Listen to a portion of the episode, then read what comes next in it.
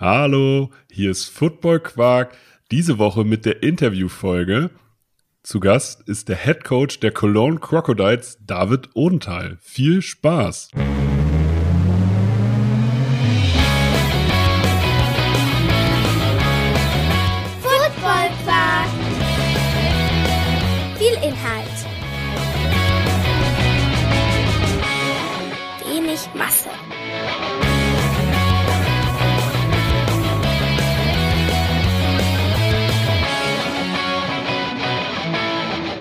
Hallo David.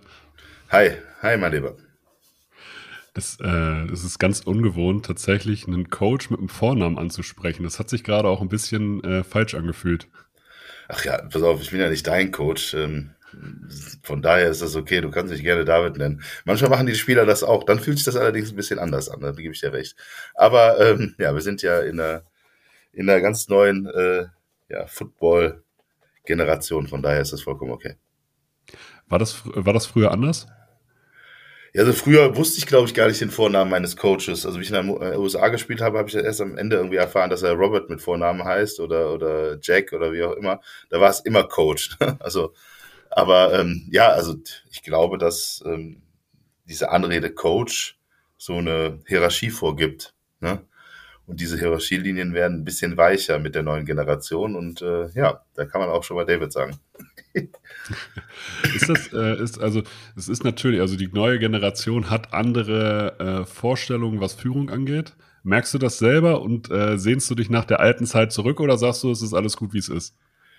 Also ja, also, ähm, in Köln sagt man ja, es hat noch immer Joti Jange, ne? Also so nach dem Motto, es, ist schon immer, alles wird immer alles gut. Am Ende, also ich sehne mich nicht nach der alten Zeit zurück, weil die alten Zeiten hatten auch, äh, alten Zeiten hatten auch ähm, Probleme, die wir gerne ähm, ja, vergessen heutzutage.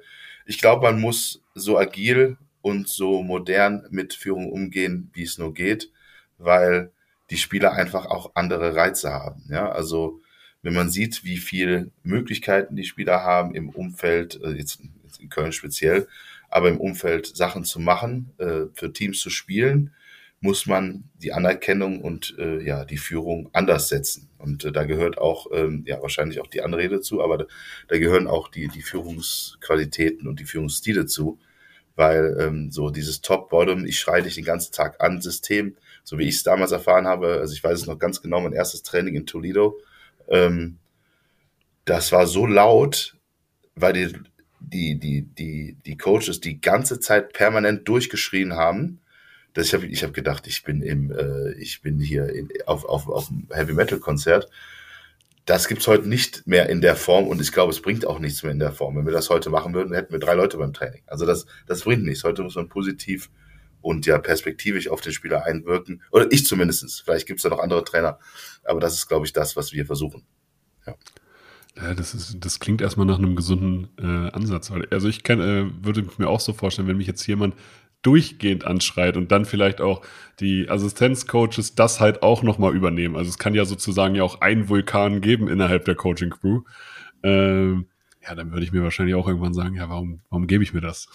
Ja, Tom, was, was kommt danach? Also ich schreie dich an, ja. was ist die nächste, was ist der nächste Schritt? Genau. Ich bring dich um, ich, ich folter dich, ich, also, also ich erhebe auch mal meine Stimme. Und auch wenn mir was ja. nicht passt oder wie auch immer, wenn, wenn ich die aufwachen will.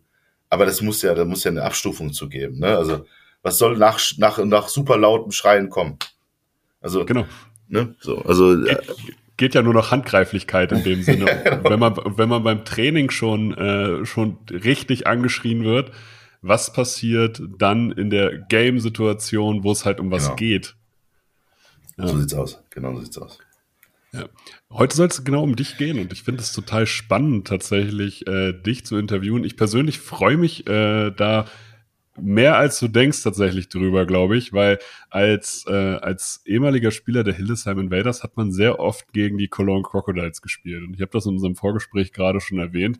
Ähm, diese Spiele waren immer irgendwie intensiv und für äh, Defense-Liner gegen Offense-Liner und das ist dein Steckenpferd, die Offense-Line äh, hat man sich danach immer gesagt, so, ja, das war, das war ein geiles Battle und das hat auch Spaß gemacht, aber es hat Spaß gemacht, weil man Competition mag und nicht, weil man da äh, gerade in Köln richtig viel gerissen hat.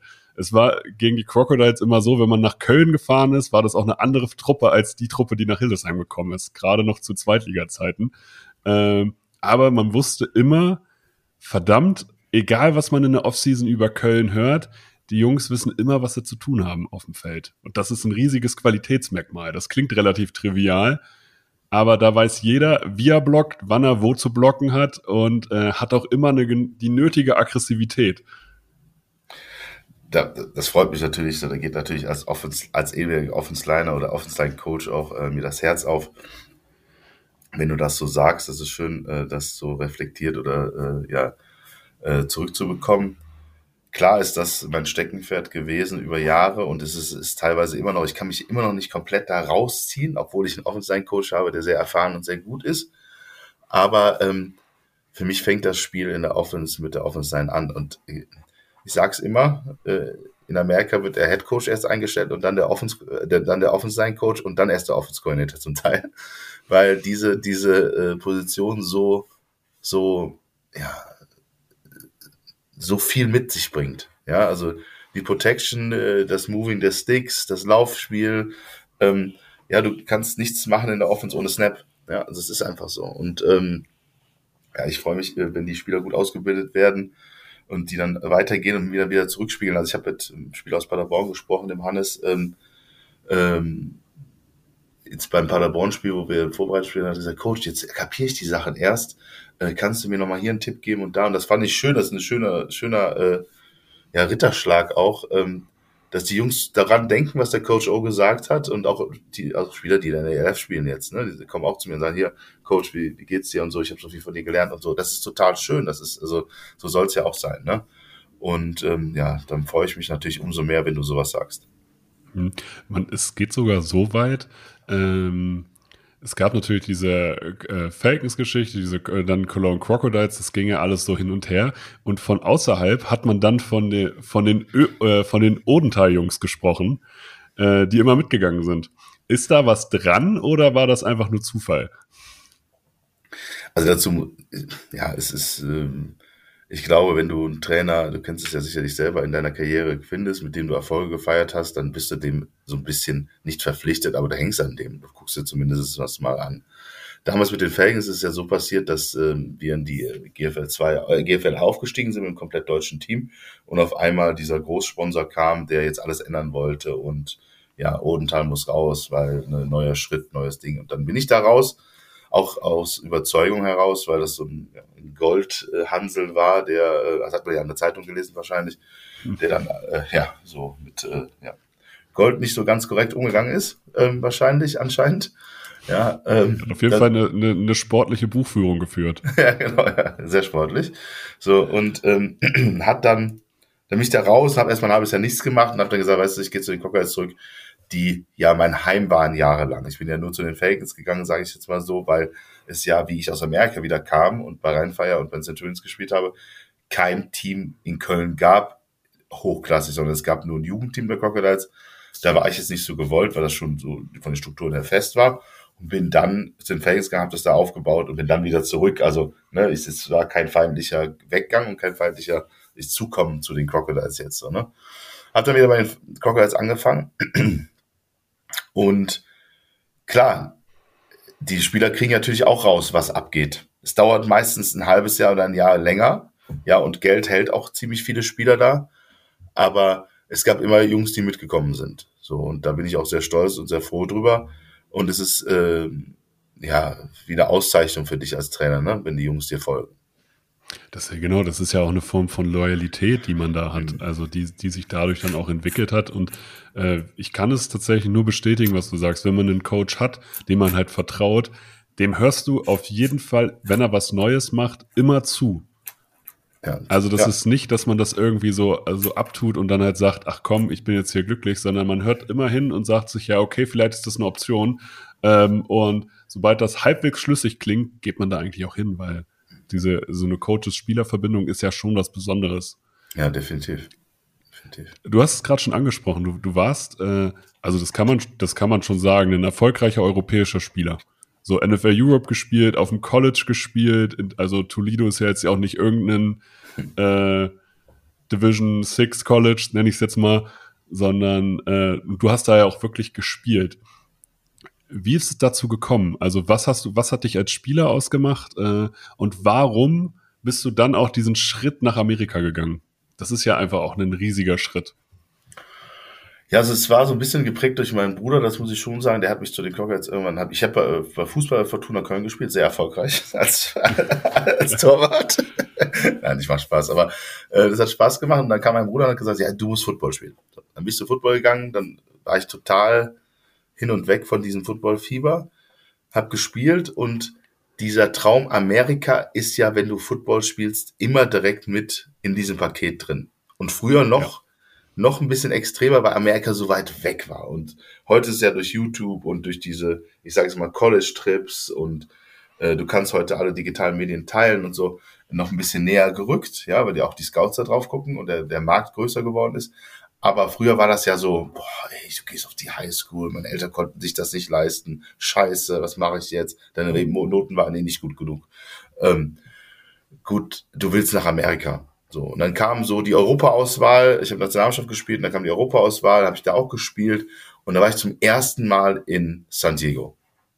Erste Mal in meinem Leben Amerika. Äh, so, und dann habe ich, es hört sich bescheuert an, aber auf diese Flagge geguckt und gesagt dazu, du willst hier wieder zurück hinkommen. So, das war einfach so das Ding.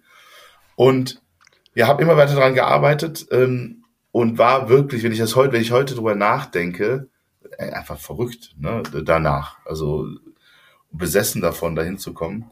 Und habe dann Tapes gemacht, bin dann mit den Tapes rübergeflogen und habe die Tapes an verschiedene Colleges verteilt. Also VHS-Tapes, kannst du dir vorstellen, ja. Die im, äh, im, äh, im Koffer, äh, äh, wie schwer die waren. Hab sie verteilt und die meisten sind dann irgendwo in der Soccer-Abteilung gelandet. Und ja, dann hat Toledo mir diesen Offer gegeben. Habe ich auch direkt genommen. Ne? Bin dann abends, abends ins Hotel zurückgegangen. Und dann waren auf den Anrufbeantwort irgendwie 20 Offers. Da war Indiana dabei ähm, und verschiedene Teams noch. Äh, Illinois und aber hatte schon gesagt, nee, ich komme zu Toledo, weil das war der erste. Und die so, ja, willst du nicht nochmal gucken? Ich so, nee, nee, ihr seid die Erste, ihr beglaubt an mich. Und ja, dann habe ich diese Offer gekriegt und ja, so hat sich das entwickelt. Ähm, ich war nie der größte Spieler und nie der physischste Spieler, das muss man einfach sagen. Ich war aber, glaube ich, von der Spielintelligenz immer ein Stückchen weiter als viele, äh, habe damit auch viel kaschieren können, ähm, ja, und habe echt auch Glück gehabt. Ja, oder äh, Glück, aber du hast ja auch was dafür getan, weil das ist ja auch eine unglaubliche Aktion. Eigentlich ist es ein richtiger Aufriss, vollkommen, also nach heutigen Maßstäben, auch was Digitalisierung und so weiter angeht, erstmal zu sagen, äh, ich bespiele 30 VHS-Kassetten, fliege dann rüber und verteile die da. Ja, ja, und es war, ich fliege wohin rüber mit meinen 300 Euro, die ich hatte aus dem, ja. aus dem äh, Kellnern und äh, Zeitung verteilen. Da hatte ich irgendwann 600 Euro und habe dann gesagt, okay, was ist der billigste Flug? Detroit ist der billigste Flug, weil da war gerade Chrysler hat gerade von äh, Daimler hat gerade Chrysler gekauft und dann haben die die Flüge auf 600 640 Euro getan. Und ich so, ja, das nehme ich. Und da bin ich in Detroit ausgestiegen, kannst du dir ja vorstellen, ne? Ja. So, ähm, Katastrophe. Gott sei Dank hatte ich den Kirk Heidelberg noch, der mir geholfen hat, so ein bisschen sich dazu zurechtzufinden, weil er hat in Toledo gewohnt, hat er gesagt, wir gehen dahin und dahin und das hat er schon, mir hat er schon echt geholfen. Und ähm, ja, gibt's auch von äh, ESPN und CNN, äh, SI, also Sports Illustrated, einen Artikel und so ein kleines Video drüber. Das heißt 20, 20 Tapes in a Duffel Bag. Ja, also sie haben auch so eine Story draus gemacht. Die Amerikaner sind ja super gut dabei. so, also es war schon, echt crazy, wenn ich sehe, was heute an Recruiting abgeht. Ne? Ja, aber das, also einmal ist die Entwicklung ja total cool, dass, äh, dass man heutzutage ja auch die Möglichkeit hat, äh, schneller gefunden zu werden. Aber ich finde es auch total cool zu hören, äh, weil du hast ja sozusagen, äh, also es klingt jetzt vielleicht ein bisschen pathetisch, aber äh, damit ja auch einen Weg auf irgendeine Weise geebnet dass man halt eher mal rüber guckt, dass man halt sieht, ah, da ist wer, ach, der, das, das ist kein Ami, der hier, der hier in Toledo spielt, sondern ah, das ist, das ist ein Deutscher, vielleicht guckt da noch, äh, guckt man dann eher noch mal rüber. Und jetzt natürlich durch äh, die Globalisierung, durch Social Media, durch, äh, durch sämtliche Plattformen, auf denen man sich anmelden kann, ist das natürlich auch einfacher. Definitiv. Also früher waren es drei, drei, die aus Deutschland es geschafft haben und zwei davon waren auf der Highschool. Das war einmal der Claudius Osei, äh, das war der äh, Konstantin Ritzmann und ich. So, und dann gab's noch den, ähm, gab es noch einen Spieler von den Panthern, der aber auch auf der Highschool da war. So, und äh, ja, ich war der Einzige ohne Highschool und habe ich gedacht, oh, scheiße, du schaffst das eh nie.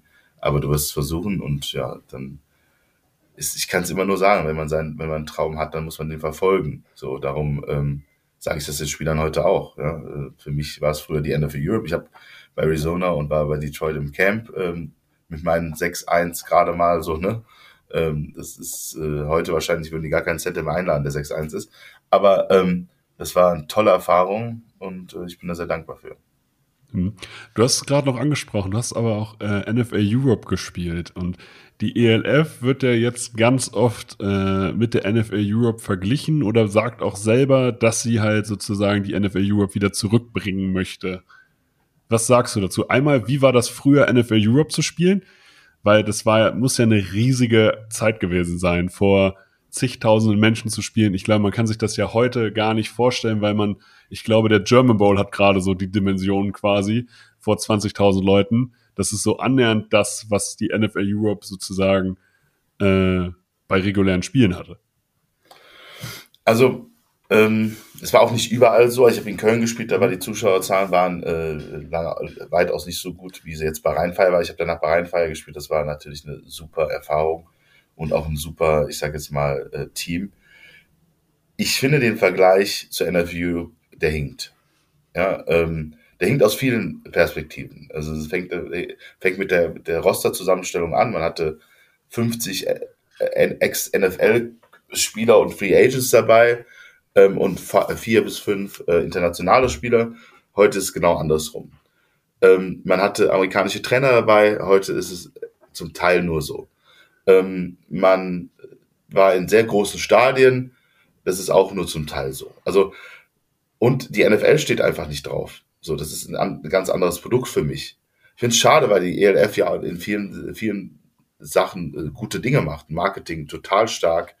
Ähm, auch so von, was die Spieler, was die Spieleranerkennung angeht, stark, ja, mit den Videos und die hin und her. Und das ist ja heute die Anerkennung äh, per se, ähm, im Social Media also einen guten Auftritt zu haben und diese dann so zu positionieren. Aber für mich hinkt der Vergleich. Für mich ist auch nicht der Rheinfeier Rheinfeier. Ne, das, das kann ich so nicht akzeptieren, weil ich einfach denke, ich habe Rheinfeier gespielt, das ist eine ganz andere Nummer gewesen. Und sozusagen Rheinfall ist weg, finde ich einfach schade. Ja, man hätte da einfach eigene Identitäten schaffen können und es wäre vielleicht genauso gut gelaufen. Ähm, ja, aber sonst ist es, ist es gut für den Football, ist es gut für die GFL, ist es gut für alle, für die, für die, für, für die, für die GFL, für den GFL-Vorstand, weil wir müssen was, wir müssen was tun. Wir müssen als Trainer was tun, wir müssen ausbilden, wir müssen ähm, als Verband was tun, ähm, um auf ein gutes Level zu kommen. Und man sieht, äh, da ist ein Markt da. Und jetzt muss man es auch nicht überbewerten, was die ELF tut, weil auch die funktioniert nicht überall. Ne? So. Und ähm, in der Form mit, mit, mit, mit Zuschauerzahlen. Aber ähm, es ist gut für den Sport an sich und dafür, darüber freue ich mich. Und ja, auch für die Spieler, dass die Möglichkeiten haben und das macht uns einfach alle besser. Obwohl manche Sachen einfach, ja, ich finde, unpassend sind, was die ELF macht. Hm. Und für dich als ehemaliger NFL Europe-Spieler, wie war das damals so? Also kannst du uns da so ein bisschen mitnehmen? Wie war der Vibe der NFL Europe? Also ich muss sagen, bei Rheinfeier war der Vibe äh, unfassbar. Wir hatten, äh, das Team wurde vorgestellt auf dem Rathausplatz und Leute waren wirklich im Rheinfeier Fieber. Ne? Ähm, allerdings war es schon so, dass das Team ja jedes Jahr gewechselt hat. Ne? Also jedes Jahr waren es zwar die Locals, die da waren, du wusstest nicht, welche Trainer kommen, du wusstest nicht, welche Spieler kommen. Also so, so, so ein, ich habe jetzt ein Team, was ich über Jahre aufbaue, gab es nicht. Ne? Also die Identität zu den Spielern zu schaffen, über die Fans drüber, ähm, die, die war nicht gegeben. Aber es war, du hast dich als Profi gefühlt. Ne? Ich hatte ja die Chance, zwischen den NFL Europe Jahren nochmal in Camps zu rutschen in, der, in, in, in Amerika. Und die, die waren schon anerkannt. Also NFL Europe war schon, war schon, ne, die Kurt Warner Story. Der hat in Amsterdam mhm. gespielt. Also ja. äh, James Harrison hat bei Rheinfeier gespielt. Ja. Es gibt total, total viele Spieler, die irgendwie ihren Weg da gefunden haben, aber, aber auch nicht genug, dass es sich getragen hätte für die NFL. So. Und auch von den Zuschauerzahlen. Ich glaube, so ein, so ein International Game hilft denen mehr, äh, da richtig Profit rauszuschlagen und die Marke zu verbreiten, als äh, eine NFL Europe. Ja. Aber es, also ich, ich finde es einfach total spannend, weil du sagst halt Profitum. Man fühlt, man fühlt sich als Profi, man fühlt sich äh, da auch wirklich, äh, dass es wirklich ein Sprungbrett ist. wir haben es jetzt in den letzten Jahren immer mal wieder gesehen, dass aus der GFL, aber auch jetzt aus der ELF Spieler äh, zumindest die Chance bekommen haben, ähm, ja, Plätze, Roster-Spots zu belegen. Ich glaube auch das Pathway-Programm ist da eine riesige Chance. Oder auch äh, ein Jacob Johnson ist da ja auch ein richtig gutes Beispiel für, der ja äh, früher in Stuttgart gespielt hat und sich jetzt dann, äh, dann halt über das Pathway-Programm bei den Patriots durchgesetzt hat und jetzt bei den Raiders halt spielt und das ist ein anerkannter NFL-Spieler. Ja, äh, hundertprozentig. Also da sind Jungs dabei, die das wirklich, also die Athleten werden auch besser, ne? Die, die Ausbildung wird besser, ne? Ähm, ich glaube einfach, dass ähm, wir immer näher ranrücken, auch von, Athleten, von, von den Athleten an sich selber. Ne? Da waren wir zu mhm. NFL-Zeiten noch mal ein Stück weit weg von. Ne? So, aber jetzt äh, rücken wir immer näher, das ist super. Du, äh, jetzt äh, müssen wir so ein bisschen den Switch hinkriegen, weil du warst ein erfolgreicher Spieler. Wie bist du dann zum Coachen gekommen? Weil das ist ja nochmal ein ganz anderer Step, dann zu sagen, ich bin nicht nur selber der Athlet, der auf dem Feld agiert, sondern ich möchte mein Wissen auch weitergeben. Also ich, ich muss ehrlich sagen, der Sport hat mir so viel gegeben, der hat mir Familie gegeben, der hat mir eine Ausbildung gegeben, der hat mir äh, Freude gebracht und Brüder fürs Leben, dass ich immer gesagt habe, ich möchte zurückgeben an den Sport. Ja, äh, sieht man öfters mal, wenn ich was poste, sage ich auch manchmal married, married to the game. Das ist jetzt für mein, meine Ex-Freundinnen fanden das alle nicht so gut. Aber ähm, ja, ähm, ich bin dem Spiel schon verpflichtet ich bin dem Spiel verpflichtet und ich bin auch jemand, der zurückgeben möchte, weil es für mich so viel Veränderung, positive Veränderungen gemacht hat, ja. Meine Kinder können entscheiden, ob sie Football spielen wollen oder nicht. Der eine spielt Football, der andere macht gerade eine Pause. Aber mir hat der Sport an sich einfach viel gelehrt. Ja, wie gehe ich mit Niederlagen um? Wie gehe ich mit Verletzungen um? Wie gehe ich mit anderen Teammembers um? Wie gehe ich mit meinem Boss oder meinem Chef oder meinem Coach um? Also du kriegst so viel fürs Leben mit. Ähm, ja, das würde ich gerne weitergeben. Wie waren da deine ersten Schritte? Also man startet ja selten als Head Coach einer GFL 1 Mannschaft. Ja, ja man, man, man hat erstmal diesen Mikrokosmos. Offense Line. Ich bin ein guter Trainer, ich weiß, was die Offense Line macht. Scheiße. Wo, wo, wo stellen sich die Receiver auf? Wie weit müssen die weg sein? Was sind die Konzepte? ähm, was passiert eigentlich als Quarterback? So, ich war immer jemand, der sich mit vielen Sachen beschäftigt hat, dadurch, dass du Center gespielt hast im College und ich einen Trainer hatte, der danach nach Clemson gegangen ist und auch jetzt in der NFL ist. Also mein Offensive-Trainer ist jetzt Offensive-Trainer der Tampa Bay Buccaneers. Mein Offense-Coordinator ist jetzt äh, bei Toledo war der Offense-Coordinator, ist bei der Offense-Coordinator von Clemson. Ähm, die haben mir sehr viel über das Spiel beigebracht. Ja, also zu sehen, wo ist die Safety Rotation, wie stellen sich die Linebacker auf, was ist mit der Defense Line. So und irgendwann hast du da Spaß dran, Konzepte zu erarbeiten und das zu machen. Und dann fängst du im kleinen Mikrokosmos an und dann guckst du dir alle Literatur extern wie intern an, hörst zu und ähm, ja, ich glaube, du musst da reinwachsen. Es gibt intrinsische äh, Motivatoren, die ähm, so geboren werden und es gibt Leute, die sich das aneignen und sich inhaltlich führen. Also und für mich war es immer, ich war, ich bin emotionaler Mensch, emotionaler Coach. Ich möchte die emotional führen ohne äh, unprofessionell zu werden.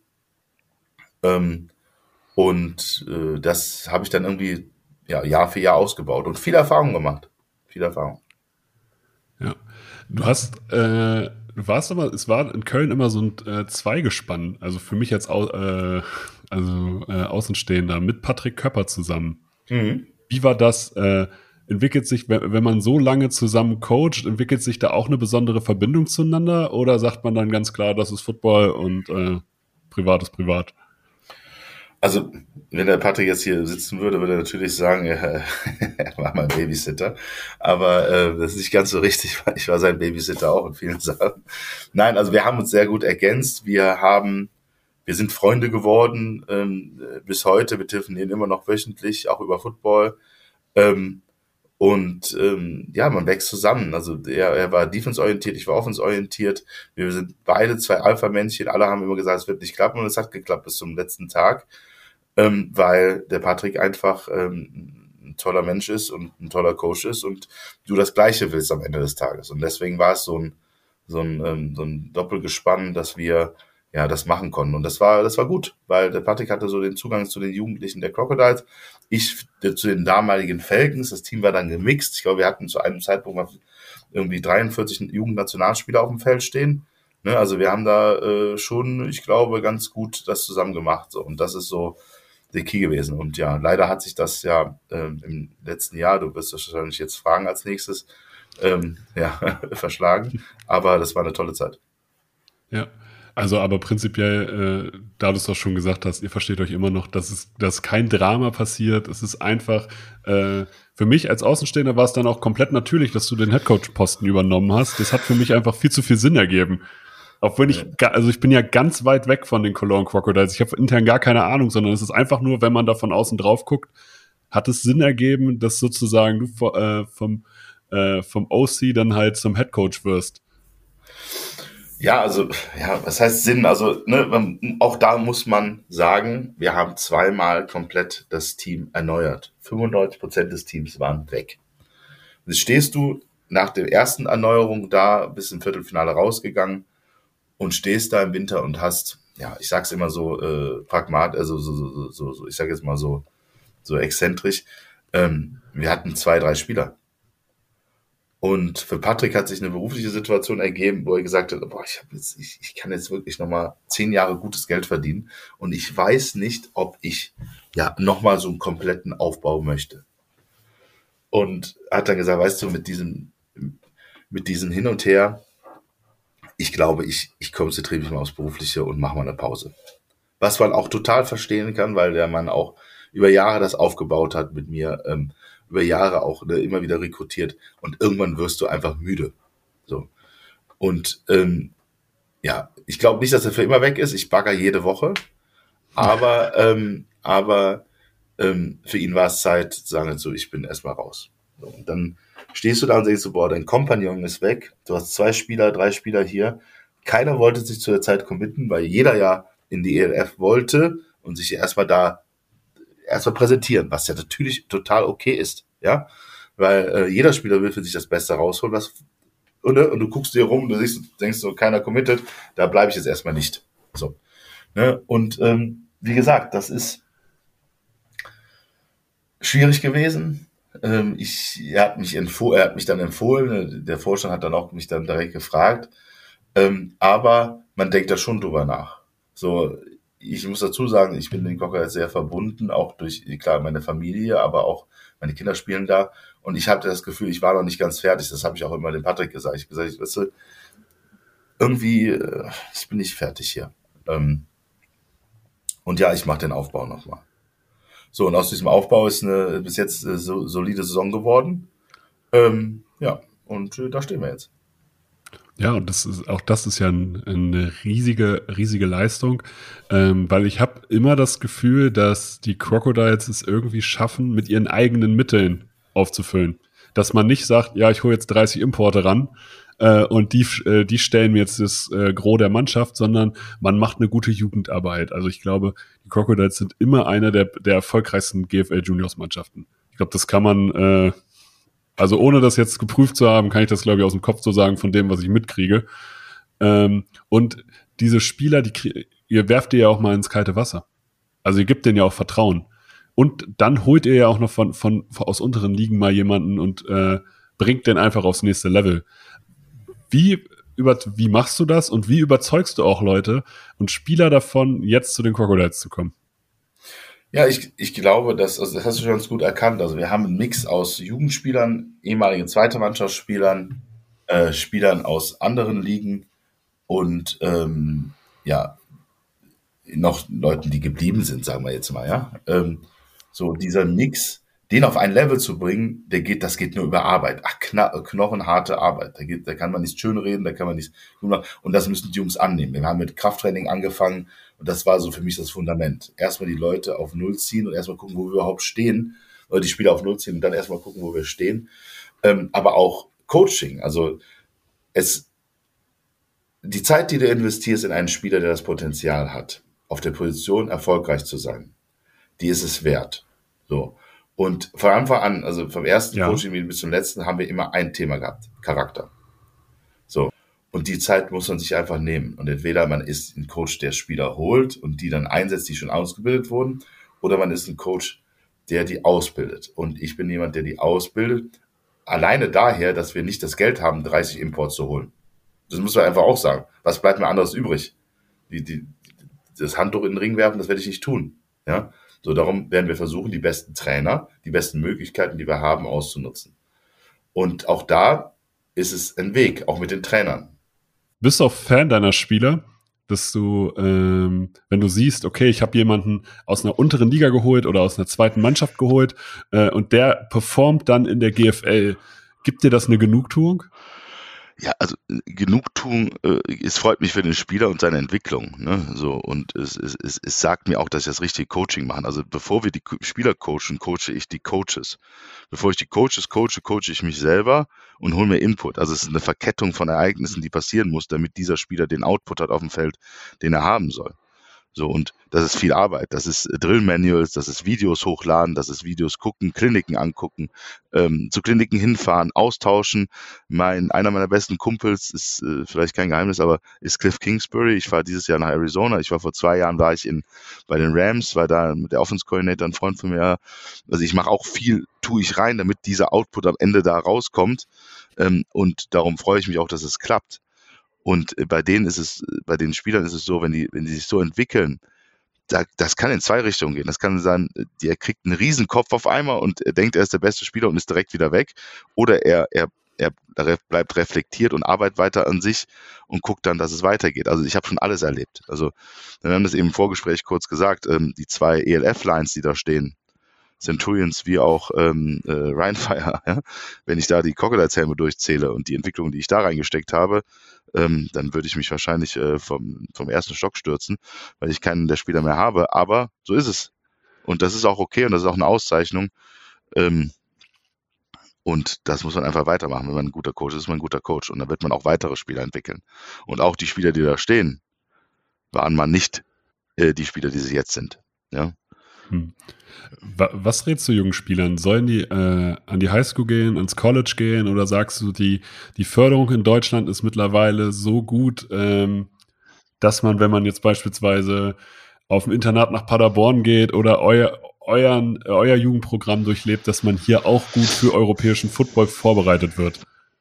Also ich, ich fasse das mal zusammen. Mein, mein, mein Mentor, der Peter Glauner, äh, im Sportlichen, auch wie, wie teilweise im, im, im Businessbereich und auch mein Bruder, ähm, die sagen immer Follow your dream und das sage ich denen auch. Ne? So, die sollen alle Möglichkeiten nutzen, die sie kriegen können, besser zu werden und alle Möglichkeiten nutzen, äh, weiterzukommen, ohne den Zwischenschritt zu vergessen.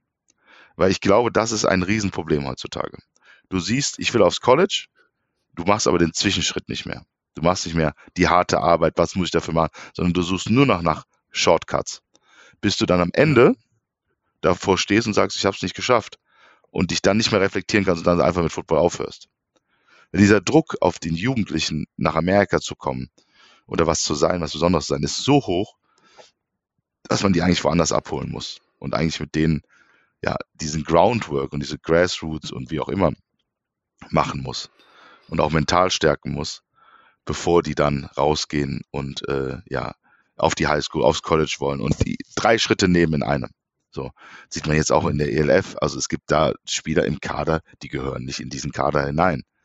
Die sind da, um den Kader aufzufüllen oder vielleicht in drei Jahren mal zu spielen. Wäre es für die nicht schlauer gewesen, in der GFL zu spielen? Ich glaube schon. So, ähm, und da werfe ich den Trainern den Weitblick und die Weitsicht für den Spieler vor. Nicht, also den Nicht-Weitblick und Nicht-Weitsicht hm. vor. Ähm, und das, da werden auch Spieler verbrannt. Ja, und dann hören Spieler auf, weil sie einfach frustriert sind. Mhm.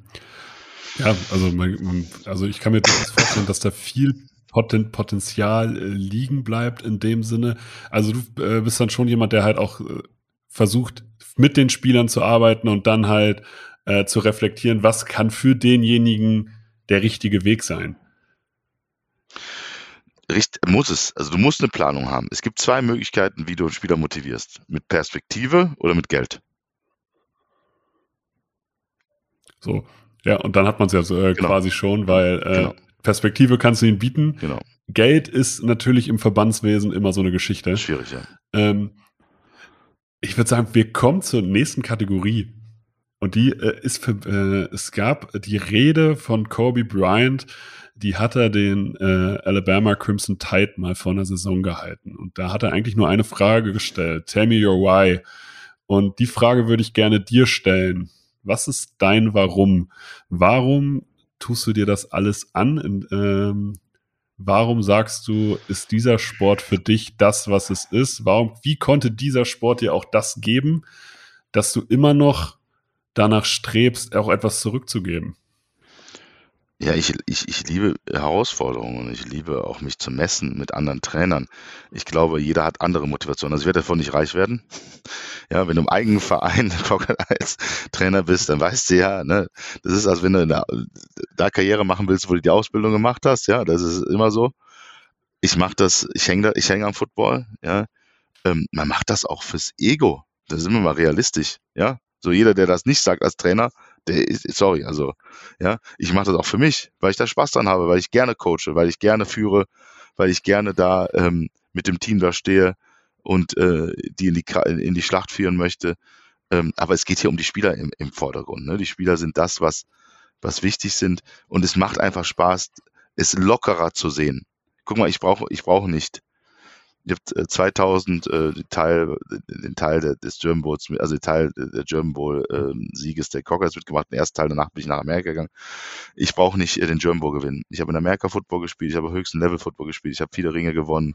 Ich brauche nicht den German Bowl auf Teufel komm raus morgen gewinnen. Ja, ich will den gewinnen irgendwann, ja, aber ich brauche nicht morgen gewinnen, sondern ich, ich will mich messen ich will mich selber challengen, ich brauche einen Ausgleich und ich liebe Football. So. Und ich möchte in dem Fall ja, Spieler entwickeln und einfach, es ist einfach schön zu sehen, wie die sich entwickeln. Ja. Aber es ist immer von Jahr zu Jahr neu. So, also wenn man denkt, man entwickelt einen Spieler, ähm, dann kann ja auch nichts weg sein. So, darum musst du eine Eigenmotivation haben. Und die Eigenmotivation ist meine, ich will mich gern messen mit den, mit den Trainern und ich möchte gerne Spielsysteme ins, in, etablieren und ich liebe Football. Hm. Mit welchem Trainer in Deutschland misst du dich am liebsten? Mit welchem Trainer messe ich mich am liebsten? Also Tomlin ist auf jeden Fall ganz oben auf der Liste.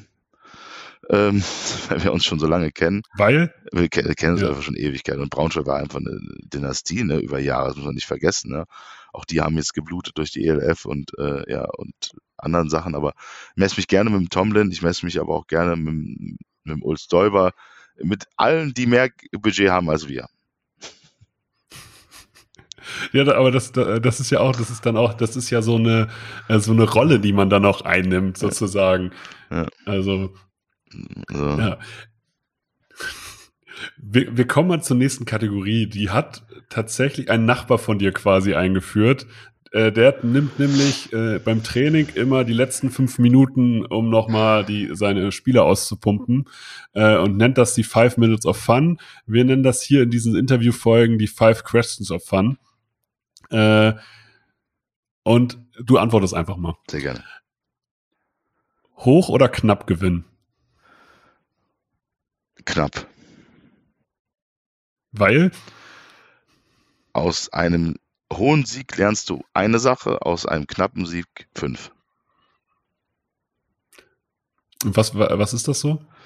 Ja, wenn also ich also ich kann absolut nachvollziehen, was du meinst und sehe das genauso. Ähm, aber erzähl mal. Ja, äh, beim knappen Sieg kannst du immer über nachvollziehen, wo, warum ist es knapp gewesen, warum ist es knapp vielleicht geworden, warum hätten wir es auch verlieren können, ähm, wo müssen wir noch hin, damit es nicht knapp wird. Ja, und wenn ich es nicht knapp, also wenn ich, wenn ich, wenn ich hoch gewinne, dann habe ich diese Fragen alle nicht. Dann, dann, dann schrauben wir vielleicht ein bisschen am, am Special Team, aber wir haben sie ja in allen Formen de, de, dominiert. Und beim knappen Sieg hast ja. du nicht in allen Formen dominiert. Hm. Ja. ja, also ich muss, ich muss persönlich halt immer sagen, so hoch gewinnen, ja, ist mal ganz nett und natürlich ist es fürs Ego auch mal geil, keine Frage. Aber es, es bringt dir halt nicht so viel, weil du warst dann halt einfach besser. So, und manchmal kann man es halt auch darauf runterbrechen. Da war dann eine Mannschaft besser als die andere und dann ist fertig. Ja. Und deshalb finde ich relativ unspannend. Ja, ist richtig. Großes Talent mit mittlerer Einstellung oder mittleres Talent mit riesiger Einstellung? Mittleres Talent mit riesiger Einstellung. Wir haben von Anfang Hast an. Hast du da ein Beispiel? Ja, wir haben viele Beispiele. Also das ganze Team hat mittleres Talent. Aber die haben alle eine riesen Einstellung. Mhm. Und da werden aus mittlerem Talent wird halt auch riesiges Talent. Und das ist zum Teil auch schon so, ent entwickelt sich gerade so, ne? Aber keine Einstellung, kein Spiel. So, also wir haben von Anfang an in jedem Coaches-Meeting gesagt, Charakter, Charakter, Charakter, Charakter. Charakter bei den Coaches, Charakter bei den Betreuern, Charakter bei den Spielern. Sehen wir einen False Character oder einen Bad Character, ist er raus. Ich kann kein, keine Bad Character trainieren. I can't coach no hard. Ja, ich kann aber Einstellungen trainieren. Und die Jungs kommen dahin. Und am Ende wird es sich immer einholen. Immer. Wenn du drei Dinge im europäischen Football ändern könntest, welche wären das? Also Videobeweis. Das wäre schön. Dann regionale Strukturierung der Liga. Hm?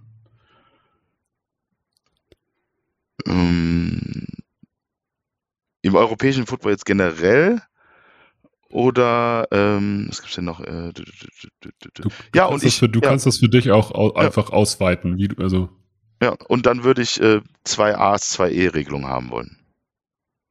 ja. Dann wäre nämlich äh, ganz Also, schnell dass du halt mehr Ende. sozusagen halt die, die Ja. ja. Die, die ganzen Lo- Locals, ja, da gibt's, also da gibt's, also ich kann kann ja aus dem Stand eine Menge Mannschaften sagen, die dann erstmal Probleme Ja, kriegen können. Und ich kann ja Ich war- aus, dem Stand, aus dem Stand sagen, dass wir ganz oben stehen würden. Ja, also vom, vom deutschen Personal war Köln immer, äh, immer stark. Ich fand 2019 bei uns bei den Lions total klasse, weil wir an sich den German Boy mit einem, mit einem A und einem Finnen gespielt Ja, haben in der ja. Defense. Also Braunschweig hat Äh, auch immer die besten Deutschen gehabt, das muss man schon sagen. Das ist richtig. Ja. Die haben es geschafft, die besten Deutschen zusammenzuräumen. Und das darum respektiere ich auch Braunschweig. Das muss man schon sagen. Also, ja. Ich glaube, ja. Aber das, ich, finde, das gibt dem Ganzen, manchmal versteht man das, glaube ich, als Außenstehender nicht. Ähm, das gibt dem Ganzen so eine gewisse Dynamik, wenn du das Gefühl hast, hier hat sich jemand von, also wenn ich mir so einen Christian Beumann angucke, dann kann ich zu dem aufgucken, weil ich denke, der hat sich von der Jugend in Braunschweig hochgekämpft und war immer einer der besten deutschen Receiver über Jahr, Jahrzehnte. Ja, So, definitiv. und äh, das finde ich halt, ich finde find das halt immer cool, wenn man halt solche ja. Identifikationen. Ja. Ja, das, da sieht man mal, wie lange der Mann eigentlich schon spielt. Oder warte mal ganz kurz, was ist das für ein Jahrgang, der Bolle? Oder habe ich den gecoacht als Trainer in der Nationalmannschaft? Ich weiß es gar nicht mehr. Aber er ist auf jeden Fall ein guter. Ja. Ja. Wer war der most skilled Player, den du jemals trainiert hast? Most Skilled Player, den ich jemals trainiert habe. Das ist eine sehr gute Frage, über die ich nachdenken muss. Ähm, Du kannst auch, wenn, wenn dir mehrere einfallen, kannst du auch hier mehrere nennen. Vielleicht hast du ja auch verschiedene Positionen, wo du sagst, okay, das war der talentierteste Receiver, der muss auch nicht die beste Karriere gehabt haben. boah, das ist eine sehr schwierige Frage. Das ist eine sehr schwierige Frage. Da muss ich in der Tat ganz kurz drüber nachdenken. Ähm, also ich glaube, es ist, es, also jetzt gerade in der Offense gab es äh, sehr talentierte Spieler, die ich hatte. Nick Wiens zum Beispiel, der jetzt bei Rheinfire Center spielt, der konnte Guard, Tackle und Center spielen. Der war sehr talentiert, ist immer noch sehr talentiert. Ähm, auch, äh, ja, äh, Running Backs, die ich hatte, ähm, Stacey Bryant damals äh, bei den Falcons war ein sehr talentierter Spieler. Auch Benjamin Menke ist ein Quarterback, der, den ich hatte, auch sehr skilled, ne? Wo es dann am Ende, Oh, den kenn ich, den, den, den, kenn, den, gegen den habe ich auch gespielt. Ja, also sehr, sehr, der, sehr kann, konnte auch, der konnte auch Titan spielen, meine genau, ich. Ne? Teilen spielen, der hat nachher äh, Defense End gespielt, also sehr talentiert. Ähm, ja, das sind einfach Footballspieler gewesen. Aber auch jetzt ähm, in der GFL-Mannschaft aktuell, Lino Schröter ist einer der talentiertesten Spieler, die ich kenne. So, also wirklich Mhm. äh, über die Jahre hin und er entwickelt sich vom Spiel zu Spiel neu. So, und ähm, auch da sind ein paar Talente dabei, wo ich sage, die sind so talentiert, ähm, die haben es vielleicht noch nicht geschafft, irgendwie ähm, ja, die PS auf die Straße zu bringen, aber vielleicht fehlt ihnen das, die, der nötige Erfahrungsschatz noch und das Stückchen Coaching und dann sind wir schon da. Hm. Ja. Hast du einen Lieblingsspieler von einem anderen GFL-Team? Ja, habe ich. Das ist, äh, das wird so lustig jetzt, äh, der Benedikt Engel von den Kielberg Hurricanes. Und ich sage ihm das, glaube ich, jedes Mal, äh, dass ich ihn gerne haben möchte. Äh, und jedes Mal sagt er, nee, ich bleibe in Kiel, weil ich liebe Kiel. Und das, das, das finde ich auch super, dass er das macht äh, und er so ist, wie er ist. Und darum respektiere ich ihn. Aber ich, ich mag ihn einfach als Spieler, ich mag seine Art und ich mag auch seine Loyalität. Weißt du, weißt du, was eigentlich noch, was ich persönlich jetzt hier natürlich total lustig finde? Erstens, er hatte selber hier eine Sonderfolge. Hatte er? Wusste ich äh, Ja, hat, hatte er. Ähm, und ich habe dieselbe Frage äh, dem Ulz Däuber gestellt von den Dresden Monarchs. Ja. Und der hat genau das Gleiche gesagt. Der hat auch gesagt, das ist hier, der hat zwar gesagt, das ist kein Abwerbeversuch, aber ich, mein Lieblingsspieler von einem anderen Team ist Benedikt Engelmann. Ja. Also für mich ist es ein Abwerbeversuch. Ja, und das weiß er auch. Ich versuche das konstant. ja. ja. Aber das, das spricht ja für ihn. Ja, definitiv ein super Spieler. Also kann, kann, man immer nur, äh, kann man nur wiederholen. Wir, wir müssen zeitlich auch ein bisschen zum Ende kommen. Ja, Deswegen, du, du bist ja äh, du bist ja sozusagen jetzt jahrelang in Köln gewesen und Köln ist deine Heimat. Wir müssen jetzt hier natürlich auch noch ein bisschen regionale Nähe reinkriegen. Wie gut ist dein Kölsch? Sehr gut. Nein, ich, ich weiß, ganz sehr gut vielleicht nicht, aber es ist, glaube ich, ganz gut. Ja. ja. Wie moderiert man so eine Folge auf Kölsch ab? Ja, ich würde sagen, äh, es hätte immer Joti Jange. okay. Ich würde sagen, also mir hat es sehr viel Spaß gemacht. Ich hoffe, den Zuhörenden hat es auch sehr viel Spaß gemacht. Wenn es euch gefallen hat, dann teilt diese Folge einfach an alle Menschen, die ihr kennt. Lasst uns eine Bewertung bei Spotify da, bewertet uns bei Instagram. David, vielen lieben Dank für deine Zeit. Gerne, Mann. Gerne, das war cool. Ja? Danke für deine Arbeit. Ja? Für auch den deutschen Football.